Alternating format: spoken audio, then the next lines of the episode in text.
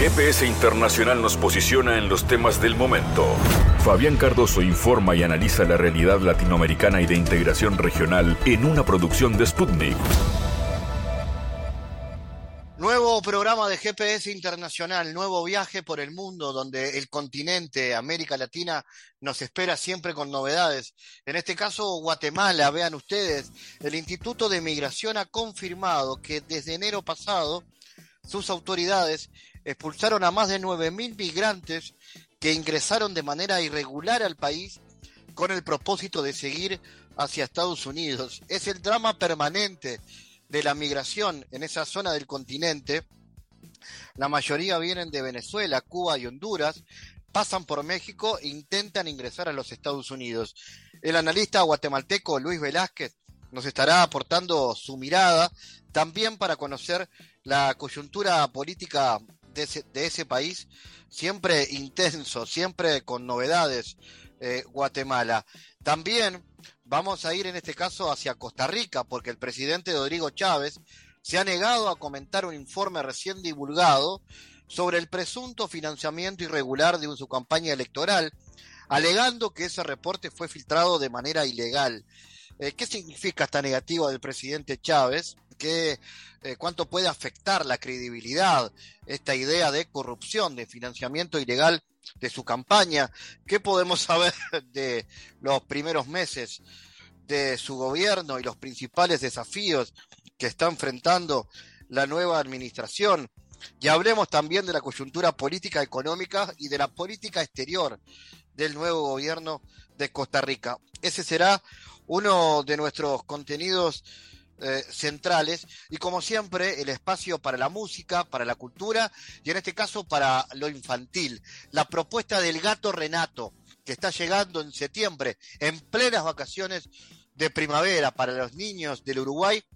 Bueno, estará tocando el gato Renato, esta banda que tiene mucho de didáctica en la sala Hugo Balso del Sodre y antes pasa por GPS Internacional por M24, por esta producción de Sputnik que comienza de esta manera.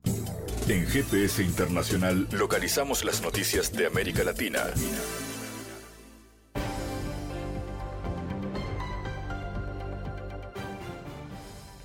Momento de noticias. Por primera vez el telescopio Webb logró capturar la imagen de un exoplaneta fuera del sistema solar según el boletín de la Administración Nacional de Aeronáutica y el Espacio de los Estados Unidos, la NASA, este exoplaneta es un gigante gaseoso, lo que significa que no tiene superficie rocosa y no podría ser habitable. Se trata de un momento transformador, no solo para Webb, sino también para la astronomía en general, afirmó un profesor de física y astronomía de la Universidad del Reino Unido, que dirigió estas observaciones con una amplia colaboración internacional. Según el boletín de NASA, este exoplaneta es 10.000 veces menos brillante que la estrella de su sistema planetario. Obtener esta imagen se sintió como cavar para encontrar un tesoro espacial. Lo primero que vi fue la luz de su estrella, pero con un procesamiento cuidadoso de imagen pudimos remover toda la luz y descubrir el planeta, declaró Airan Carter, investigador postdoctoral de la Universidad de California, encargado de dirigir el análisis de imágenes. La Embajada de Rusia en Londres solicitó al Ministerio de Exteriores británico información oficial sobre el estado de salud y el paradero del ex agente ruso Sergei Sipai y su hija Julia, comunicó esta misión diplomática. El primero de septiembre volvimos a recurrir oficialmente al Ministerio de Asuntos Exteriores del Reino Unido a este respecto. Esperamos una reacción del organismo británico de acuerdo con los cánones diplomáticos, dijo en un comentario publicado en las redes sociales. La delegación rusa denunció que desde hace ya cuatro años y medio Moscú permanece en la oscuridad sobre el destino de sus dos ciudadanos. La embajada recordó haber recurrido en más de una ocasión a las autoridades británicas para que dieran explicaciones y permitieran el acceso consular a los Shipal se ofrecieron a participar en el esclarecimiento de las circunstancias del incidente, siempre que esto afectara a los rusos. Pedimos asistencia en el marco de los procedimientos jurídicos internacionales, generalmente reconocidos en relación con la causa penal abierta en Rusia y al menos conclusiones preliminares de los resultados de la investigación británica. No ha habido ninguna respuesta sustantiva a nuestras preguntas, afirmó la misión diplomática. No obstante, en su lugar existe una proliferación de acusaciones politizadas y conjeturas por parte de las autoridades británicas, los medios de comunicación y los pseudoexpertos, enfatizó la representante rusa. Moscú condena los nuevos ataques de Israel contra Siria, que pueden provocar una escalada armada esto lo ha declarado la portavoz de la Cancillería, María Zaragova. La diplomática recordó que el 31 de agosto la aviación israelí bombardeó en varias ocasiones al territorio sirio, lanzó cohetes contra el aeropuerto internacional de Alepo y contra varias áreas situadas al sureste de Damasco, incluido el recinto del aeropuerto capitalino. Calificamos de absolutamente inadmisible este proceder irresponsable de la parte israelí y lo condenamos decididamente, despierta una especial preocupación al hecho de que los blancos de ataque sean impunemente eh, importantes instalaciones de infraestructura civil de Siria, en particular aeropuertos, dijo el comentario de Sarajova publicado en la web de Cancillería. Las acciones militares desestabilizadoras pueden provocar una respuesta en particular una escalada armada de gran escala, intamos de modo insistente a la parte israelí que deje de organizar provocaciones armadas contra Siria.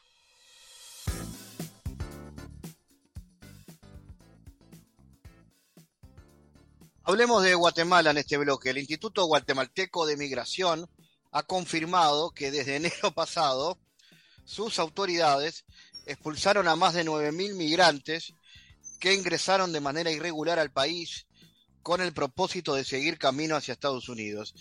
De enero a la fecha han sido 9.019 extranjeros que han sido remitidos hacia el puesto de control fronterizo integrado Agua Caliente, ubicado en la frontera con Honduras por la Policía Nacional Civil. La mayoría de los expulsados provienen de Venezuela, Cuba y Honduras y fueron interceptados en distintos puntos del territorio guatemalteco en camino a la frontera con México para seguir rumbo al norte. Cabe destacar que las personas que son expulsadas reciben un trato digno y humanitario y se prioriza la atención a personas vulnerables.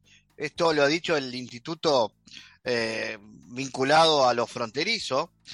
Eh, veremos qué, implicancias tiene esto. Estas son palabras del Instituto Guatemalteco de Migración.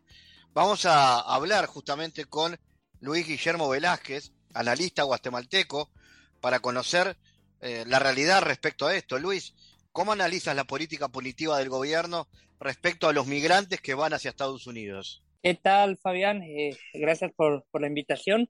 Pues lamentablemente Guatemala se ha convertido en un muro de contención, ¿no? Para eh, propiciar la migración en, buenos términos, con un enfoque de, respeto a derechos humanos, sino en un muro de contención para como la única vía y, una vía bastante cuestionable en términos del tratamiento y el término de los métodos que utilizan para eh, cordializar, para restablecer las relaciones con Estados Unidos, debido a que las relaciones entre Guatemala y Estados Unidos en términos de lucha contra la corrupción, lucha contra la impunidad, están eh, deterioradas desde hace algunos años debido a el desmantelamiento de la lucha anticorrupción que ha llevado a cabo eh, el gobierno de Guatemala desde eh, la presidencia de Jimmy Morales. Entonces, el tema migratorio y el tema parcialmente de la lucha contra el narcotráfico han sido los únicos dos temas de punta que, han, que ha tenido el Estado guatemalteco en materia de política exterior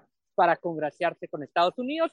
Después de aquella gran, eh, de aquel gran giro del gobierno de Jimmy Morales cuando envió la embajada de Guatemala a Jerusalén, que fue para congraciarse pues con toda la parte del Tea Party, la, la facción más ultraconservadora y fundamentalista del gobierno de aquel entonces de, Donald Trump. Entonces, hoy por hoy, eh, el tema migratorio es el, el más fuerte que había venido, que venía sucediendo desde, desde la presidencia de Morales, con el intento fallido de convertir a, Guatemala en un tercer país seguro, y pues ahora, eh, ante eh, la ausencia de, de, esta política de, de, convertir a Guatemala en un tercer país seguro, que en la práctica era convertir al país en un campo de concentración, pues no han llegado a ese extremo, pero sí ha sido un muro de, de, contención y, y, el, y en los datos también está el sesgo ideológico.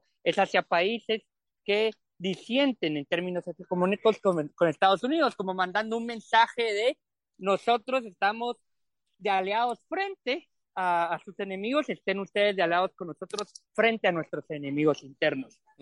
Eh, ahí la política estadounidense es, digamos, eh, parcial, ¿no?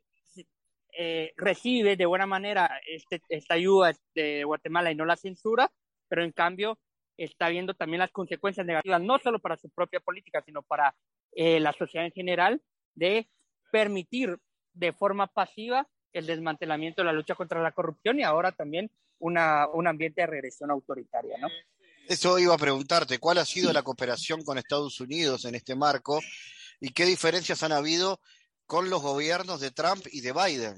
Contradictoria, porque si bien el, el, el gobierno de Donald Trump eh, dejó eh, o no actuó de forma decidida para que el gobierno de Morales no renovar eh, no renovara el, mandato de la que era una misión de Naciones Unidas para combatir la corrupción, tampoco se había atrevido de, a, a, mostrar un apoyo total a esta política de desmantelamiento de lucha anticorrupción del, del, gobierno guatemalteco. No obstante, si hay una diferencia sustancial, es de que el gobierno de Biden se ve más decidido a apoyar a los fiscales, a los jueces que han salido al exilio por la persecución que le han montado el gobierno guatemalteco. La contradicción, y así digamos, es, es la política, la contradicción es que al mismo tiempo que protege fiscales y jueces, incluso defensores de derechos humanos, que, que salen exiliados de Guatemala hacia Estados Unidos,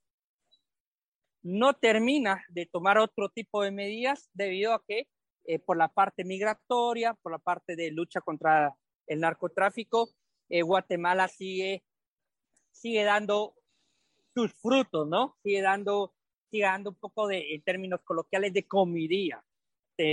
restringimos el paso a gente que viene de, de Venezuela, Cuba, y a cambio, pues ustedes, si bien no son tolerantes, pero eh, nos dejan a nosotros un margen de maniobra para poder seguir eh, restableciendo las políticas de gobierno. Lo, lo, lo cual, eh, a mi parecer, es un error del gobierno de Estados Unidos, porque ellos mismos en 2015, a raíz del, de la revelación con métodos científicos y de investigación criminal, se dieron cuenta que el sistema que habían consentido, que el sistema que se había creado, que ellos habían consentido después del conflicto armado interno en, eh, y el retorno de la democracia en 1985 y 1996 respectivamente, pues les había estallado en la cara en términos de migración, en términos de, de impunidad y de, del deterioro progresivo de un país que para ellos es un socio prioritario en términos políticos. Eh, me parece que en su, en su, en su afán de recibir esa comidía que, que le envía el Estado guatemalteco, están consintiendo que ese monstruo se siga fortaleciendo y que eventualmente les va a volver a estallar en la cara, ¿verdad? Luis, eh, ¿cómo está la coyuntura política del país, los grandes desafíos en la actualidad y particularmente también la cooperación internacional si lo vinculamos con estos flujos migratorios? ¿Cómo está el país en el frente interno y en el externo? En, términos migratorios, el, mismo país que sirve de, de muro de contención expulsa eh, sistemáticamente guatemaltecos hacia Estados Unidos y otros países del mundo. Y no los expulsa dentro de eh, la lógica migratoria, eh, digamos, normal, ¿verdad? De, de, del espíritu del ser humano a trasladarse de un territorio a otro, sino los expulsa por medio de la precarización de sus condiciones de vida.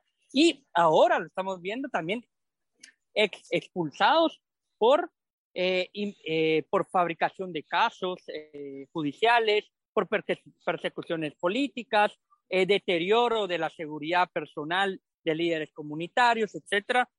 Estamos viendo un, panorama regional de Centroamérica sumamente autoritario, en el caso guatemalteco con una deriva que, que comenzó, me parece, desde septiembre de 2017, que se ha ido acentuando durante el gobierno de, Alejandro Yamatei, que también fue electo bajo un discurso antiderechos y que reivindicaba constantemente eh, la soberanía nacional como el último recurso que tenían los guatemaltecos, siempre y cuando favoreciera pues, a, la, a la rosquilla que toma de forma autoritaria eh, y corrupta las decisiones políticas. la, gran, eh, la, la, la, gran, la gran batalla en términos políticos serán en las próximas elecciones, eh, de aquí a, a, un año, en menos de un año ya, donde se verá hasta dónde son capaces de actuar los que restauraron el régimen de corrupción, si se van a, a,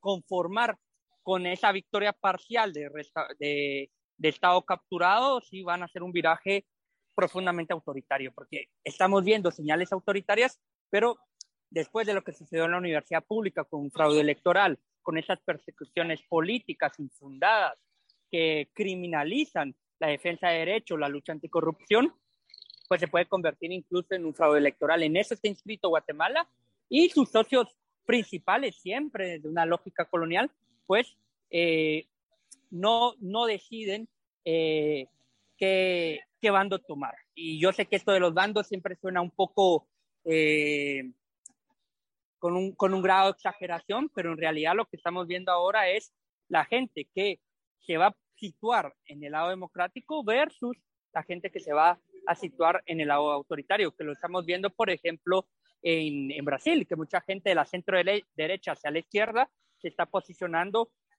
decididamente en contra, en contra de Bolsonaro, que tiene eh, mensajes golpistas, que tiene, y estamos hablando de Brasil con un, con un desarrollo institucional mucho más fuerte, mucho más consolidado que Guatemala, ¿verdad? Entonces yo creo que para también entender un poco lo que sucede en Guatemala hay que ver lo que está pasando en El Salvador, lo que está pasando en Nicaragua y lo que está sucediendo en Honduras. Digamos que la victoria de Xiomara ha eh, indicado un camino nuevo, pero es un camino nuevo tres, cuatro meses después de, de cinco, siete años de autoritarismo y de regímenes híbridos, ¿verdad? Entonces, digamos que en ese sentido la, la, la coyuntura centroamericana no da, no está dando tregua para, para la esperanza. Y eso en términos migratorios significa la expulsión sistemática de personas porque no tienen o no saben cómo van a sobrevivir al día siguiente, ¿no? Excelente, Guillermo, gracias por tu análisis para GPS como siempre. Gracias, Fabián, por la invitación. Estamos en contacto. Analizamos los temas en GPS Internacional.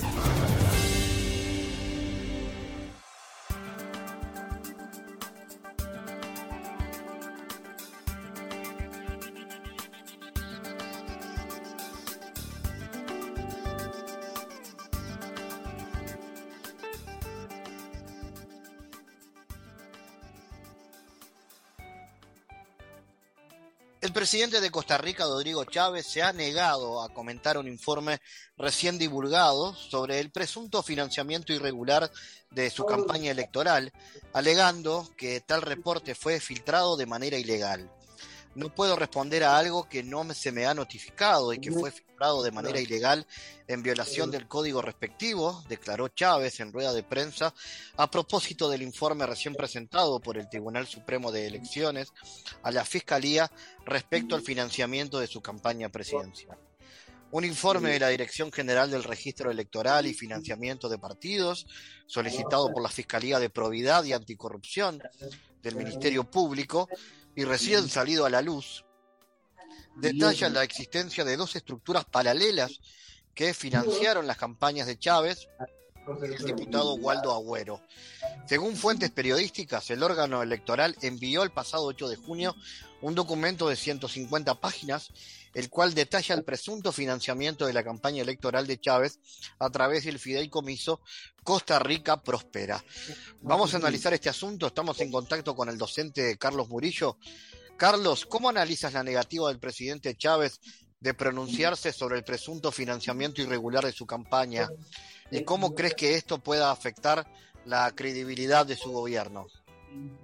Sí, el, presidente Rodrigo Chávez ha estado en las últimas semanas, sobre todo después de los tres primeros meses de gobierno, adoptando cada vez más un estilo autoritario de gobierno, un, un liderazgo que se ha basado en alguna medida en la percepción que él tiene de las encuestas de opinión en donde hay un apoyo mayoritario por encima del 75% que lo considera un líder y que incluso le pide que tome acciones y decisiones más fuertes. En ese contexto es que finaliza un proceso que ya se venía dando desde el año pasado, desde antes de las elecciones, en donde el Tribunal Supremo de Elecciones había recibido alguna información de que no había un manejo de las finanzas de los partidos eh, políticos en general, pero sobre, sobre todo del partido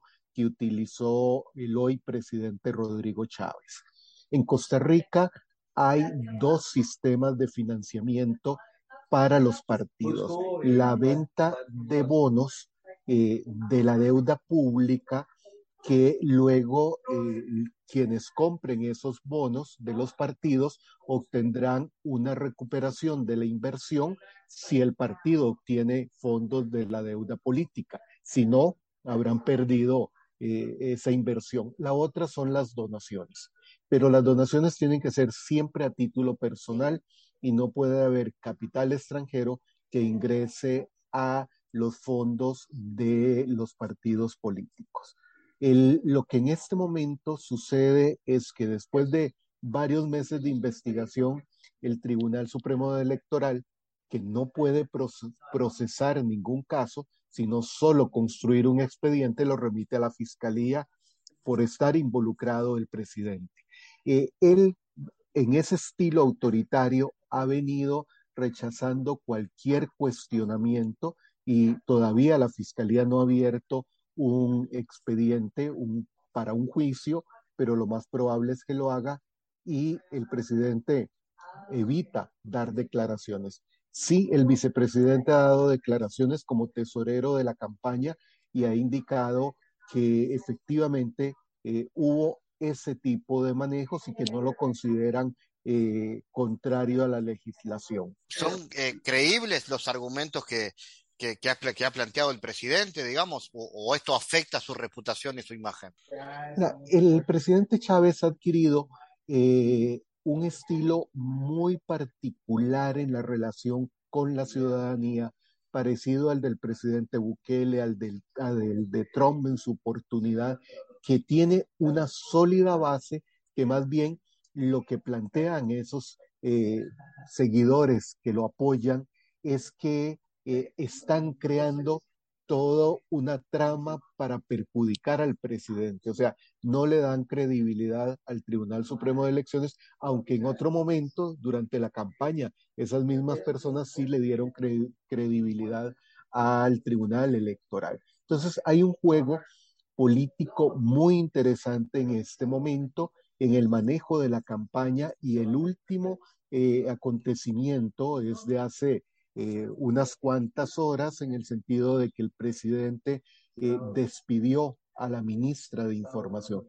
Es la primera vez que yo recuerdo en este siglo que un presidente despide a un ministro. aunque no lo quiera, lo que le pide la renuncia, eso es muy común, pero no que lo despida. Eh, ¿Por qué se produce esto? Precisamente por el tema de la campaña. Ayer en un acto público entrevistaron al vicepresidente, al tesorero de campaña, repito, y en medio de la entrevista, para evitar que los periodistas eh, insistieran mucho en obtener respuesta, la ministra eh, se interpuso entre los periodistas y el vicepresidente con un, con un cartón, con un papel para bloquear eh, la grabación de la entrevista.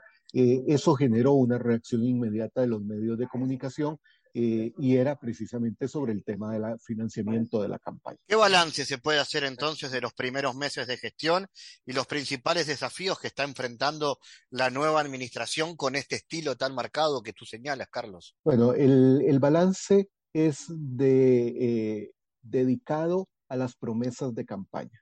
Ayer estuvo en la zona del Caribe, en la provincia de Limón, en un acto de celebración eh, por eh, el Día de la Población Afrodescendiente y emitió alrededor de 30 promesas solo para esa zona del país. En total, el presidente Chávez, desde la campaña, desde el discurso de toma de posesión y desde las últimas intervenciones en actos públicos, solo ha hecho eh, promesas. Eh, algunas las ha convertido en un decreto ejecutivo, está gestionando leyes para respaldar esas promesas, pero todavía en términos de acciones concretas no se ha visto ningún resultado. Sin embargo, reitero, la población sigue apoyándolo mayoritariamente. Tres de cada cuatro costarricenses considera que es un buen gobierno porque es la primera vez que se están dando acciones concretas, por lo menos en términos de eh, directrices. Esto significa los principales desafíos para el presidente Chávez y el momento eh, crítico va a ser en el mes de noviembre, cuando la Asamblea Legislativa tiene que tramitar el presupuesto del gobierno de la República para el próximo año, en donde la población va a ver si ahí están reflejados los recursos para esas promesas o son solo promesas. Ese va a ser un momento crítico y habrá que esperar para conocer un nuevo resultado de un sondeo de opinión en enero, porque normalmente en Costa Rica diciembre es un mes tranquilo en cuanto a actividades políticas y más de celebración de fiestas de fin y principio de año. Eh, ¿Cuál sería la coyuntura política y económica en Costa Rica hoy? ¿Cuáles son, crees, las principales dificultades de la población? ¿En qué áreas? La, la, principal dificultad, y así lo han reflejado todos los estudios que se han hecho, es básicamente del costo de vida. El presidente prometió que en los primeros ocho días iba a bajar los precios de la canasta básica y eso no es posible y no ocurrió. Eh, pero algunas acciones en términos de construcción de puentes, de reparación de infraestructura vial que él había prometido con nombre y apellido de dónde se iban a hacer las reparaciones, no se están haciendo y eso ha generado presión en algunas comunidades. Sin embargo, hoy el precio de los combustibles bajaron ligeramente y eso para la ciudadanía va a ser una acción concreta. Pero el principal desafío, a veces en los sondeos de opinión, cuando se le pregunta a la ciudadanía que cuál es la primera situación crítica, habla del costo de vida. La segunda, el costo de vida. Se reiteran que el costo de vida es el principal problema en Costa Rica en este momento. Carlos, y si hablamos de política exterior, las perspectivas, los vínculos con Estados Unidos, China, Rusia, eh, ¿cuál es un poco la agenda internacional del gobierno? En, en este momento, Fabián, eh, la política exterior pasa, pasa por un momento eh, de muy bajo perfil. El canciller ha enfrentado una serie de situaciones internas por la forma eh, chabacana en que se pretende comunicar eh, el trato que le está dando a los funcionarios en, eh, en el Ministerio de Relaciones Exteriores, no, no generan un ambiente positivo y no se han definido las prioridades. El, lo que el canciller ha venido haciendo es repitiendo el plan de trabajo que presentó a inicios del mes de mayo eh, y eso es lo único que ha hecho, no ha aportado acciones concretas hasta el momento. Y el, y el presidente no está en asuntos exteriores. En la parte exterior de Costa Rica, la prioridad está en materia del comercio exterior y en la búsqueda de financiamiento para el próximo año, sobre todo con la venta de eurobonos y con una renegociación con el Fondo Monetario Internacional que va muy lento. Carlos Murillo desde Costa Rica, gracias por tu presencia como siempre. Con gusto, más bien gracias por el espacio. En GPS Internacional navegamos por la sociedad y la cultura.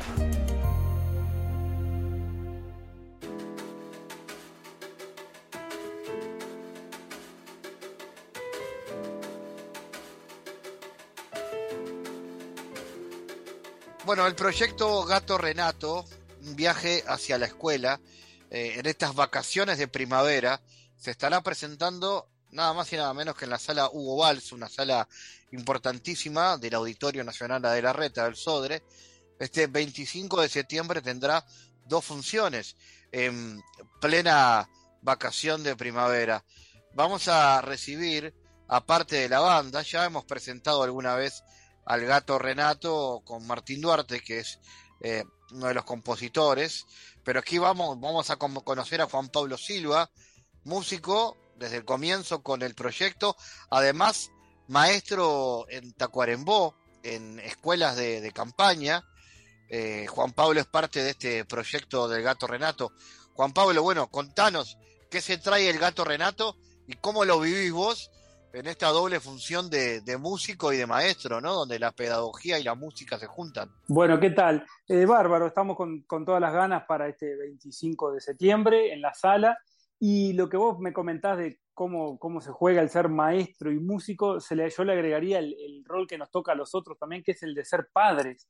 Nos toca a todos los, del grupo, eh, que fue un poco lo que dio impulso al nacimiento de este proyecto, ver canciones eh, que tuvieran mensajes, que tuvieran atractivo y que nos pudieran servir eh, como andamiaje para una cantidad de, aprendizaje y conocimiento de los niños, de calidad y sobre todo nuestras, con lenguaje eh, acorde y cercano a lo que nosotros eh, hablamos y manejamos, que a veces las propuestas que hay para los niños llegan desde, otras, desde otros lugares y con unas traducciones y con un uso de, de palabras que no son las nuestras. Sin duda en eso el rol de padres y el rol de maestros no, en mi caso no nos ayuda mucho a, llevar la tarea con, más sentimiento. ¿De qué hablan las canciones del gato Renato? ¿Por dónde va? Eh, particularmente este espectáculo que se va a presentar ahora en la sala del Sodre es, un camino hacia la escuela, el viaje hacia la escuela de Renato. Eh, la banda está formada por, son, somos ratones que acompañamos a Renato, que, está presente en el espectáculo también, eh, en ese camino de querer ir a la escuela y con todas las dificultades y aprendizaje que se va encontrando desde las vocales, el espacio del sistema solar, los números, eh, una pierde los zapatos en un momento, llega la hora de, dormir, hay una, cantidad de, estaciones que va teniendo el viaje hacia la escuela que son un poco las canciones. Aparecen por ahí otros personajes nombrados en otras canciones, hay una cumbia, hay una murga, hay rock, hay una cantidad de canciones eh, y temas que, van jugando en todo el espectáculo en ese viaje hacia la escuela que lleva Renato. Siempre son canciones pedagógicas, digamos, ¿no? Eh, sí, siempre intentamos que tengan ese, ese fundamento, o sea, que no sea que la canción pase y no nos deje nada ah, luego de, de, escucharla, sino que nos sume desde el punto de vista de la diversión, de lo musical, de los arreglos, de la armonía, pero también que tenga un mensaje y un texto que, que nos permita eh, a los niños eh, brindarles algo que sea crecer. A veces es más fácil eh, cumplir algunas tareas como el cepillado de dientes o como la puesta de, los zapatos o atarse los cordones siguiendo a veces una idea musical. Y en este caso lo mismo, son canciones que nos enseñan los días de la semana, nos enseñan los números, nos enseñan las vocales y que va a ser más fácil recordarlo y aprenderlo de esa manera. ¿Y cómo lo reciben los chicos? Bueno, la experiencia anterior eh, teníamos pautadas dos salas eh, que fueron en, la previa vacaciones de julio y con mucha alegría tuvimos que, abrir, que habilitar un, horario más porque se fue, fue muy demandado el, espectáculo y bueno, hay una interacción divina, la gente se cuelga, los gurises se cuelgan y aparte los mayores que van con esos gurises la pasan bárbaro también y, y nos ayudan cantidad porque estar en vivo tocando y ver las caras de la gente acompañando y, impulsando a que los niños hagan lo que dicen las canciones, eh, es un orgullo porque te das cuenta que el espectáculo llega no solo a la infancia que está dedicada, sino que también al padre, al adulto que acompaña y que lleva, le, deja algo y le retribuye el, habernos elegido como esa opción. Y esto que te contaba de Julio, que fueron esas, esas, tres salas que estuvieron a lleno total, es un, impulso para ahora, para septiembre, y también es un, llamado de atención a, no quedarnos mucho porque está, eh, está siendo pedido, por suerte, el espectáculo. nos han llamado de otros lugares del interior, a Martín solicitándole a ver la forma de que pueda ir el gato con el espectáculo. Y, bueno, es, es, un impulso que se va renovando. ¿Cómo está compuesta la banda del gato? Bueno, la, la banda en vivo del gato somos tres ratones eh, Freddy Besio en la, batería, Martín Duarte, que además es quien compone y canta las canciones en, guitarra y voz, yo que toco el bajo, eh, está el gato en el espectáculo, eh, están, tenemos un sonidista que, nos acompaña, que nos ayuda con toda la parte musical, hay una pantalla muy grande y colorida detrás, en donde también a, la vez que vamos cantando van sucediendo cosas que van guiando el espectáculo, con una cantidad de, videos eh, animados que, se pueden encontrar hoy en plataformas, en YouTube, por todos lados, esos videos están ahí, lo que le agrega muchísimo colorido y, muchísimo atractivo al espectáculo. Eh, esa banda está Freddy González, que es el que hace el guion y, va comentando y va narrando con, toda su impronta y, su espontaneidad también eh, ese, viaje hacia la escuela eh, estamos muy contentos porque notamos que de todo punto de vista, desde lo visual, lo musical, lo artístico, eh, nos, devuelve mucha alegría el espectáculo. Y musicalmente es muy diversa, digamos, ¿no? No es un, solo formato, un solo género. Eh, no, claro, justamente intentamos cubrir el abanico de posibilidades, sobre todo con ritmos que son los más cercanos a nosotros. hay por ahí una canción de cuna más tranquila, hay una cumbia, hay una murga, la murga de los cien pies, que aparece en un momento, que son amigos de Renato. Eh, eh, hay rock, hay reggae, hay cumbia, hay, merengue. Hay, un abanico de músicas, de ritmos que, nos permiten jugar muchísimo y darle diversidad y, también enriquecer un poco lo que es el espectáculo. Nosotros somos músicos, los, tres que estamos en escena, bueno, Freddy también, eh, y, entonces nos interesa también transmitir desde lo musical cosas valiosas. Entonces, la próxima parada, digamos, es la Hugo Balso, pero se viene más. Sí, sí, hay una cantidad de cosas en carpeta y en agenda. Eh, las entradas ya están a la venta en todo lo que es la red de Ticantel. Eh, es, como, viste que siempre el gancho, ¿no? No se duerman, no, no, se demoren, porque de verdad nos pasó en la anterior que tuvimos que, que abrir otra, otro horario de apuro que no sé cómo, cómo están las, posibilidades para hacerlo esta vez, ya que tenemos un día solo, la vez anterior eran dos días. Va a ser el, domingo 25 de septiembre, en el horario de las 14 y de las 16 horas, en la sala Hugo Balso del Sobre. Excelente, Juan. Eh, ¿Eso cómo se hace con las entradas? Por, por Ticantel, ya se pueden reservar, se puede mirar en, las páginas eh, y bueno, ahí se, se compran las entradas y ya se asegura, incluso a nosotros nos va nos va dando la, pauta de cómo va avanzando la venta y cómo se va colocando justamente para, para poder movernos y organizar de la mejor manera todo el espectáculo. Juan Pablo, gracias, felicitaciones y un abrazo a todo el equipo del Gato Renato. Muy bien, muchas gracias a ustedes por esta posibilidad de, transmitirle a la gente eh, esta alegría que nos ha dado el, personaje, que, es, que es, nuestro, que es uruguayo, que tiene una cantidad de visualizaciones y que es una propuesta cercana y, pedagógico-didáctica para, la primera infancia. Recordame también que dónde los pueden encontrar en redes sociales al gato. Eh, sí, estamos en las plataformas, en, eh, bueno, el gato Renato tiene Facebook, eh, hay en Spotify está su música, en, YouTube están los videos con una, animación espectacular, algunos videos divinos de, todas las canciones los mismos videos que nos van a acompañar en el espectáculo en vivo. Y bueno, pueden ir buscándolo por ahí y ya haciendo el primer acercamiento y el día de, la sala nos vemos por ahí con un montón de cosas más que hay para ofrecer.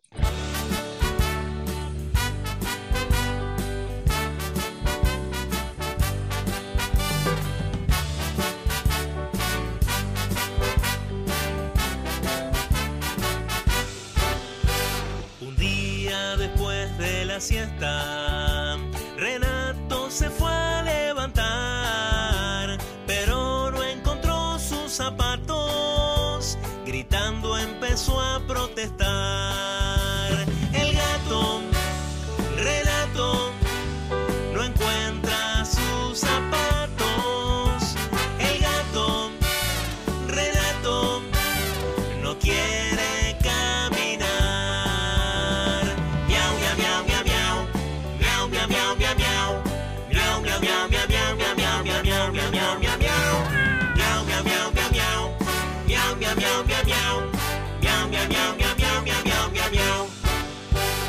En el sillón y el ropero, el banco, la mesa, el perchero, tampoco adentro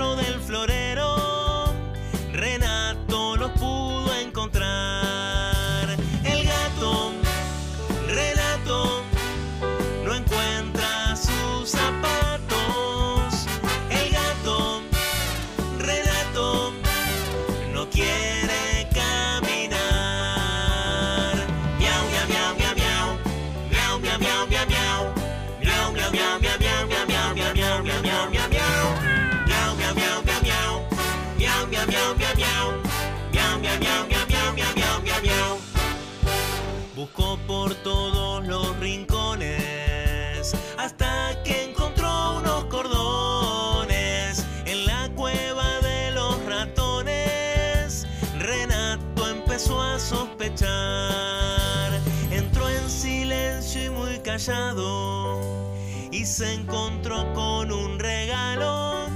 Los ratones le habían comprado unos nuevos para estrenar.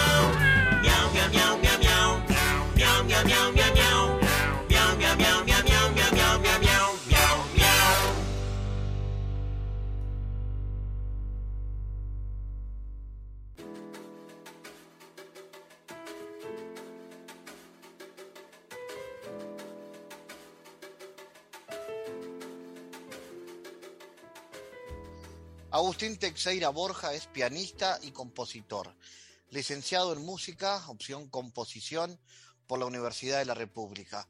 Ha realizado estudios de composición en música culta con Curión Aronian y piano con los maestros Miguel Marosi y Pablo Rila.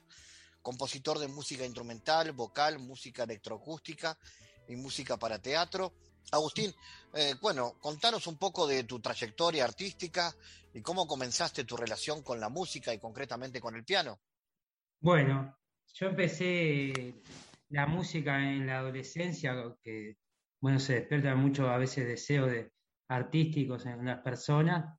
Primero me enseñó un poco mi madre, que, que era de esas eh, señoras que habían aprendido piano y solfeo en conservatorios de barrio, pero no se dedicaba a la música. Y entonces, este, más tarde empecé a estudiar con un profesor de piano clásico, pero no me convencía mucho la, la idea que, de ser pianista clásico y solo dedicarme a ese repertorio tan limitado en una época. Y ahí fue que me preparé e ingresé a la carrera de, composición eh, en la Universidad de la República, que fue la, experiencia capaz este, más importante de, todos estos años de formación. Si bien también, además de la universidad, mientras, antes y mientras y después este, tomé clases de piano particular, creo que la, experiencia de la educación en, la universidad fue muy importante porque tuve la posibilidad de estudiar a nivel público arte con muy buenos profesores, eh, compartir con compañeros de, de, mi misma edad, pero de distintas sensibilidades y, y, formaciones e intereses. Y en realidad ahora también sigo estudiando porque estoy cursando un, una maestría en, en, humanidades, que es de teoría e historia del teatro, porque hace a, a, algunos años he incursionado en la música para teatro y como manera de, de continuar el camino universitario, ahora más tratando de, completar como una formación interdisciplinar entre teatro y música, me sigo formando a nivel de lo que es la, la enseñanza pública de acá de Uruguay, ¿verdad? Iba a preguntarte eso, ¿no? ¿Cuánto aporta lo académico a lo que ya de por sí es la vocación? ¿Cuánto te aportó y te aporta? Bueno, eh, en el caso mío, de, de mi perfil como, como, artista, también me siento también un poco como investigador porque eh, analizo y, veo las cosas más desde una perspectiva histórica, teórica eh, y también este, anal analítica en general, que de repente un artista que no ha tenido una formación universitaria eh, puede capaz que obrar más por, por, lo que es su inspiración o lo que son sus su, su deseos quizás más este, autodidactas, pero en el caso de pasar por una formación académica, quieras que no te, te, te forma, pero también a veces te, te, direcciona también mucho la manera de cómo, de cómo entender el fenómeno artístico, quizá con una tendencia más, más científica o, o- y más racional que, que si no hubiese pasado nunca por, por la universidad. ¿Cuáles son, Agustín, los elementos más destacados en tu formación artística y cómo vinculas los estudios de composición con la formación pianística? Y bueno, el- fue bastante de- destacado haber, pasado por, por el taller eh, privado de, de Corrió Jaronian, que, es una figura destacada de- del medio nacional, que- y que me ayudó como a reformular también esos conceptos a veces un poco rígidos de la Academia de Arte, y en ese contexto de, de taller con un pequeño grupo fue bastante significativo eh, en, en la formación. Y también un poco la, la última etapa que estuve estudiando hasta hace algunos años piano con, con este maestro que, que nombraste en, en la breve biografía, Miguel Marosi, que, que me enseñó a, a abordar el, el- el repertorio pianístico no desde esa perspectiva de tocar obras difíciles, sino que, que sino aprovechar también obras sencillas o quizás entendidas por, por lo que es los pianistas clásicos como sencillas, pero aprender a, tocar correctamente y estudiar la profundidad que puede tener una partitura. Y después el, piano y la composición es lo que he tratado de, de vincular, eh, o sea, ser instrumentista, pero también tocar mis, mis propias cosas y, y cada vez me, me- estoy acercando más a, a investigar eh, mi lenguaje en el piano. Estos últimos años este, estuve participando de dos obras teatrales que tenían piano en escena, en vivo, que, que compuse la música a, a medias con otros músicos. Y también ahora este año estuve eh, exponiendo una, una pieza para, para audiovisual que hice toda la música, que la hice con, con un sintetizador que, tengo, pero que, es en formato teclado, que, por más que tiene sonido de piano, desarrolla un poco las ideas tecladísticas este, en esa música. O sea que sí, estoy fusionando el, piano y la composición, más que, em- experimentar la composición para otros instrumentos que no, toco. ¿Cuáles son los mayores desafíos de la composición de lo que se llama la música contemporánea? Y justamente, ya que hablamos de ese concepto, para que la audiencia pueda entender qué es la música contemporánea. Bueno, sí, la música contemporánea es un concepto problemático, como también el concepto de arte contemporáneo. Eh, yo lo- la música contemporánea creo que se puede entender si lo asociamos a lo que se entiende como eh, post-vanguardia artística, porque que toma como su fundamento o su valor de, de la experiencia de las vanguardias históricas, aquellas de la década del 20, del 30, que tenían una intención de, de ruptura, pero ahora como eh, en un contexto inti- in- institucionalizado, esto que es la música contemporánea, toma eh, ese, esa idea y ese impulso de, de las vanguardias, una música experimentalista, de ruidística, que trata de fugar de, de lo, de- lo convencional, pero no como en, en esa época que, que era realmente un movimiento, podemos decir, como revolucionario o disruptivo, sino que ahora lo hace desde adentro de las instituciones de- del arte contemporáneo, que son eh, esencialmente este, las universidades y, y algunos pocos este, instituciones más públicas, porque todo lo que se desarrolla en, en esto que se llama la música contemporánea, en general tiene, eh, está subvencionado o, o es este, hecho por los mismos artistas, pero no, no es una música que se inserte dentro del, del comercio o, de- o que se pueda, digamos, generar eh, recursos para vivir de, de realizar música contemporánea, ¿no? Entonces como que está más reducido y más enclaustrado al ambiente académico y está un poco en crisis esto, este concepto de la música eh, contemporánea, eh, y me parece que en ese sentido el mayor de- desafío es lograr hacer un- una lectura de la, de la realidad contemporánea que escape a, la preeminencia que, le da la historia y, y el relato historiográfico hegemónico que presenta con, con una, como la historia como una secuencia de hechos que se van enlazando lógicamente y no es a la historia tan lógica que, que primero vino el clasicismo, después el romanticismo, después el impresionismo. Hay un montón de cosas que, que escapan a ese relato tan, tan lineal y también que es un relato que está muy fijado en el territorio de Europa y de Norteamérica y que baja acá a, a los países este, como, como, Uruguay y entonces este, ese discurso o ese concepto de la música contemporánea no, nos queda muy extraño porque resulta que acá parece que, que no es algo de acá, que siempre para hacerlo hay que estarse fijando qué es lo que pasó en otros lugares y, y, en, ese sentido se parece un poco también a, la cuestión de, la música clásica, ¿no? Se empieza a, tocar porque por más que pareciera que manejan conceptos opuestos o, o, lineamientos opuestos, termina teniendo como una base similar, que es ese relato europeo de la historia de, la música. Entonces me parece que el desafío de la música contemporánea es, es realizar una, una, revisión de la epistemología, ¿no? Que de, de, de, la música, sobre todo adentro de estos espacios donde se discute de una manera más eh, organizada o, o, más fundamentada, no tanto en lo que es este, la existencia de la música eh, en la sociedad como, como, manifestación cultural muy amplia, en realidad, que, que cubre muchísimo, pero me parece que si esa revisión, que lo que, lo que tendrá que hacer esa revisión es, es empezar a integrar o, otras eh, miradas de la música y en especial creo que lo que va a venir dentro de unos años va a ser cada vez la, la música popular o, o, lo que se entiende como, como una música que, que, la sociedad puede asimilar con mayor facilidad, va a empezar a integrar un poco el debate de, claro. de, de los claustros académicos. Eh, eso lo diferencia entonces el, el, diálogo con la música clásica, ¿no? ¿Cómo es ese diálogo? Y bueno, la, la, música clásica tiene como, un repertorio muy, muy, clausurado de nombres, ¿no?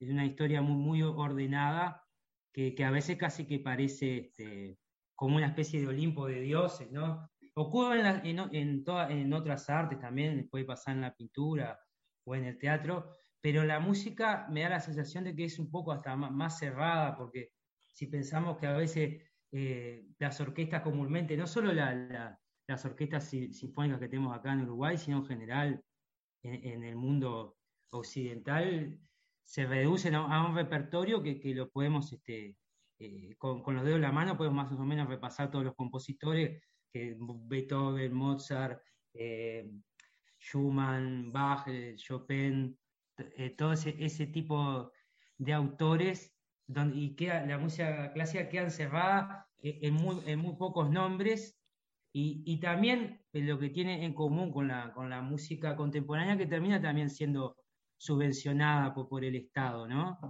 Pero, pero la, la diferencia es que, la, que la música clásica es, es, parecido como a lo que pasa con un poco con la religión y el concepto este de, de, del teórico Raymond Williams que habla de, de lo residual es residual en la cultura, pero todavía existe. O sea, ya no tiene, por supuesto, la, la, importancia que podía tener esa música en su época, pero sin embargo sigue estando ahí, sigue generando una expresión dentro de la sociedad. Y, y la música contemporánea también queda en un papel como reducido, como siempre queriendo ser emergente, pero, pero ninguno, de los dos, lo, ninguno de los dos pueblos logra ocupar el lugar que sí ocupa la, la música comercial que termina siendo lo, dominante dentro del sistema ¿no? cultural de música. Finalmente, eh, Agustín, mencionábamos a René Fietrafesa como una de tus referencias eh, como maestra. ¿Cómo analizas la importancia de su obra en la historia de la música uruguaya?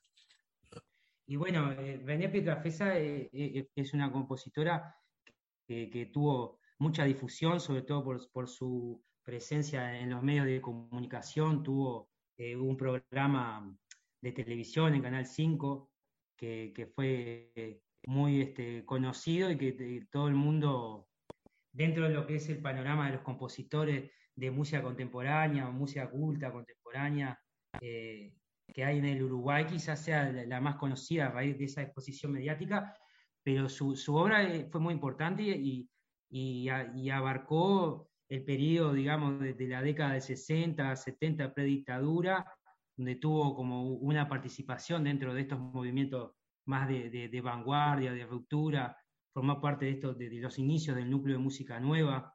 Pensar que la, la primera asamblea de esta organización se da en el año 68, un año que, este, que, que fue muy particular, eh, en su propia casa, o sea que y después en- en- durante la dictadura este, migra, se va a Francia y, luego ya termina la, dictadura, vuelve y desarrolla una, tarea bastante importante a nivel pedagógico en la universidad, eh, desde de sus distintas cátedras. Yo fui alumno de, la cátedra de, de práctica de conjunto de ella y me parece que, que era muy interesante porque planteaba una filosofía muy libre, nos dejaba tocar este, lo que a nosotros nos gustaba, lo que nosotros queríamos, dentro de un contexto a veces de formación académica que se vuelve bastante rígido. Y, eh, pero además me parece que, que, actualmente, con la revisión que se está haciendo de la historia del arte, de, de- de la historia en general, el hecho de, de- estudiarla a ella como mujer, ¿no? Me parece muy importante eh, como manera de, seguir equilibrando esa balanza tan desfavorable de que es una historia solamente escrita eh, por hombres, ¿no? Y con nombres de hombres, y, y René eh, es, una mujer cre- creadora que, que vale la pena conocer, está su música disponible, es una música muy original, eh, compleja, densa, contradictoria, pero donde se, se puede escuchar esa filosofía de libertad expresiva. ¿no? Agustín Teixeira, gracias por estar en GPS. Muchas gracias, Fabiani, y saludo muy grande a toda la audiencia. El mundo en GPS internacional.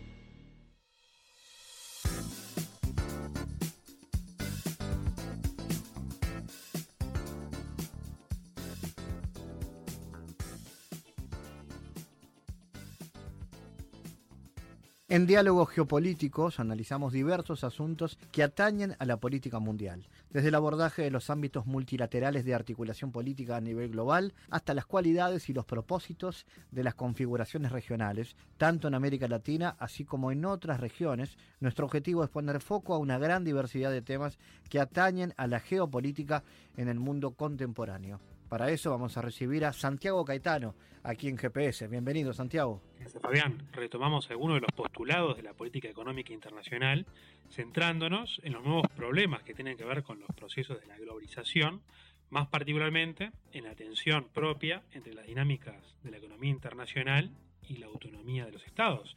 En este sentido, como afirma la investigadora argentina Diana Tusi, el campo de la economía política estudia la interacción entre la economía y la política en el ámbito internacional y parte de la premisa de que lo económico y lo político son esferas de espacios comunes, donde los actores económicos tienen intereses políticos y las reglas del mercado son resultado de políticas estatales.